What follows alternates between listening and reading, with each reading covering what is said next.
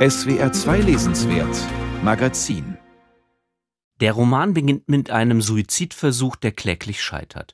Die erst 15-jährige Juli ist im wahrsten Sinne des Wortes lebensmüde.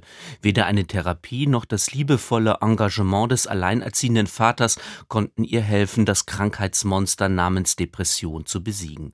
Jetzt steht der Teenager auf einer sogenannten Grünbrücke, die gebaut wurde, damit Rehe und Wildschweine nicht der A33 zum Opfer fielen, nicht als Fallwild, wie es im Text heißt, in den Rädern des Feierabendverkehrs verenden. Aber Juli war kein Reh. Und Juli plante keine Überquerung, ganz im Gegenteil. Juli plante in wenigen Minuten und mit voller Absicht, selbst zu Fallwild zu werden. Grotesk melancholische Formulierungen prägen Ronja von Rönnes Prosa, in die immer wieder eine Kritik technokratischer, man könnte auch sagen herzloser Sprache eingeschrieben ist. Die Protagonistin aber hat Glück im Unglück, weil die Brücke fürs Wild nicht sehr hoch und die Strecke kaum befahren ist, wird Juli ihren Sturz überleben. Sie wird von heller Licht gefunden, die in einem klapprigen Passat nur langsam vorwärts kommt. Rechtzeitig erkennt sie den verletzten Körper auf der Autobahn, kann Juli an den Fahrbahnrand retten, womit die gemeinsame Geschichte der beiden ungleichen Frauen mit einer bitteren Pointe beginnt, denn auch Hella, die einst als Schlagersängerin gefeiert wurde und mittlerweile höchstens mal auf einer Kaufhausbühne steht, will ihr Leben, das sie nun als glanzlos empfindet, mit einem Giftcocktail in der Schweiz beenden. Das Beste, dachte sie so leise wie möglich, denn der Gedanke war ihr vor ihr selbst peinlich. Das Beste war, dass sie in der Schweiz zwei Termine hatte. Einen zum Sterben und einen einige Stunden davor, zum Schminken und Frisieren. Hella und Juli sind sich nicht sympathisch. In ihren Gesprächen reproduziert sich jene Grobheit im Umgang, unter der die beiden im Alltag immer gelitten haben. Manchmal scheint der schroffe Ton aber auch die Sorge füreinander auszudrücken, wenn Hella etwa verhindern möchte, dass die verletzte Juli auf dem Beifahrersitz wegdämmert. Könntest du die Freundlichkeit besitzen, nicht in meinem Auto zu sterben? brüllte sie also, und Juli fuhr erschrocken auf und sah ihre Chauffeurin irritiert an drückte wieder die Serviette an die Wange. Dann nickte sie schließlich und Hella atmete aus. Hella wollte nie ein Kind bekommen und jetzt muss sie sich kurz vor ihrem geplanten Tod um eines kümmern. Zu diesem Lebensdrama gehört ein gestörtes Verhältnis zur Mutter, die sich nur ungern mit der künstlerisch ambitionierten Tochter befassen wollte und zeitlebens die Schwester bevorzugte. Auch Juli hat mit einer lieblosen, nämlich völlig abwesenden Mutter zu kämpfen. Die verließ früh den Vater, der für das zurückgelassene Mädchen eine rührende Geschichte erfand. Die Mutter sei eine vielbeschäftigte Schneckenforscherin, die überall auf der Welt das Wesen der merkwürdigen Kriechtiere erkunde. So bekam die Tochter regelmäßig Nachrichten aus fernen Ländern, die aber wie die ganze Schneckengeschichte nicht stimmten. Noch immer erreichte sie jedes Jahr eine Postkarte. Aber ihre Magie hatte sie längst verloren, seit Juli herausgefunden hatte, aus wessen Feder sie tatsächlich stammten. Die Lüge aber wirkt noch nach, denn die Tochter hat stets ein Schneckenhaus dabei, das angeblich von der Mutter kam, aber doch vom Vater zum Geburtstag auf den Gabentisch gelegt wurde.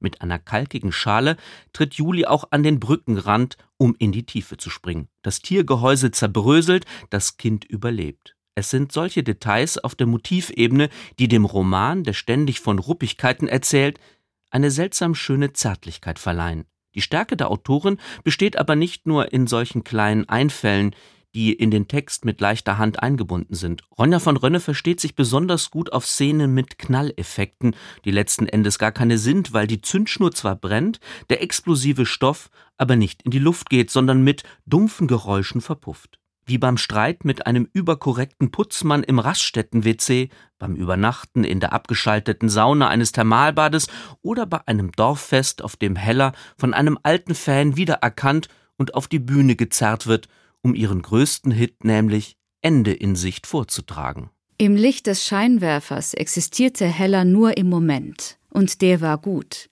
Vor ihr johlten sturzbetrunkene Mitglieder der Freiwilligen Feuerwehr ihren Liedtext mit und prosteten ihr zu. Hella sang. Selbst dieser zweifelhafte Moment des späten Ruhms währt nicht lange. Plötzlich ist der Akku des Mikrofons leer, niemand hört mehr ihre Stimme, außer Hella, die weiter vom Ende singt, das in Sicht sei. Bald stürzt sie betrunken von der Bühne, das Bierzeltpublikum grölt, desinteressiert an dem strauchelnden Star, Nun muss Juli sie auflesen. Ronja von Rönne schont ihre traurigen Heldinnen nicht, konfrontiert sie mit großen und kleinen Lügen. Hella hat ihr ärztliches Gutachten für die Schweiz gefälscht, Juli muss sich eingestehen, dass es sich nicht lohnt, in Selbstmitleid zu ergehen. Auf ihrem Trip durch die westdeutsche Provinz kommen sich die Figuren immer dann am nächsten, wenn sie einander besonders fremd sind. Wenn Depression als Zustand des mentalen Stillstandes begriffen werden kann, ist es nur folgerichtig, dass die Autorin von der Depression in einem literarischen Roadmovie erzählt und die Literatur damit ein Stück weit auch zum Therapeutikum wird. Das Buch erfindet das derzeit beliebte Genre keineswegs neu. Der Roman vermag auch die Untiefen der seelischen Erkrankung nicht wirklich erschöpfend auszuloten. Aber das ist auch gar nicht nötig, denn im Mittelpunkt steht das brüchige Verhältnis der beiden trostlos Traurigen. Es gibt großartig pathetische Sätze in diesem Buch. Manchmal überzeugen einzelne Wortneuschöpfungen, etwa wenn von den Selbsthassverantwortlichen die Rede ist. Etwas Kritik ist dennoch angebracht. Das Lektorat hätte gewiss ein, zwei Phrasen tilgen können. Wenn eine Antwort zum Beispiel wie aus der Pistole geschossen erfolgt, dann wirkt eine solche Redewendung eher unpassend im ansonsten originellen Schnodderton. Außerdem schwingt sich die allwissende Erzählerin an wenigen Stellen auf ein Erklärpodest, um das Geschehen, das ohnehin klar ist, noch einmal grundsätzlich einzuordnen. Auf sonderbare Weise hatte das Schicksal sie aneinandergekettet und so einfach kamen sie nicht voneinander los. Vielleicht sind solche überflüssigen Sätze dem Umstand geschuldet, dass sich der Text mit seinem ausgestellten Thema auch an ein jüngeres Publikum richten soll. Die rhetorischen Redundanzen können indes als bewusste Schönheitsfehler eines Buches gelesen werden, das nicht auf literarische Perfektion setzt, sondern vielmehr darauf angelegt ist, gesellschaftliche, emotionale und sprachliche Brüche offenzulegen.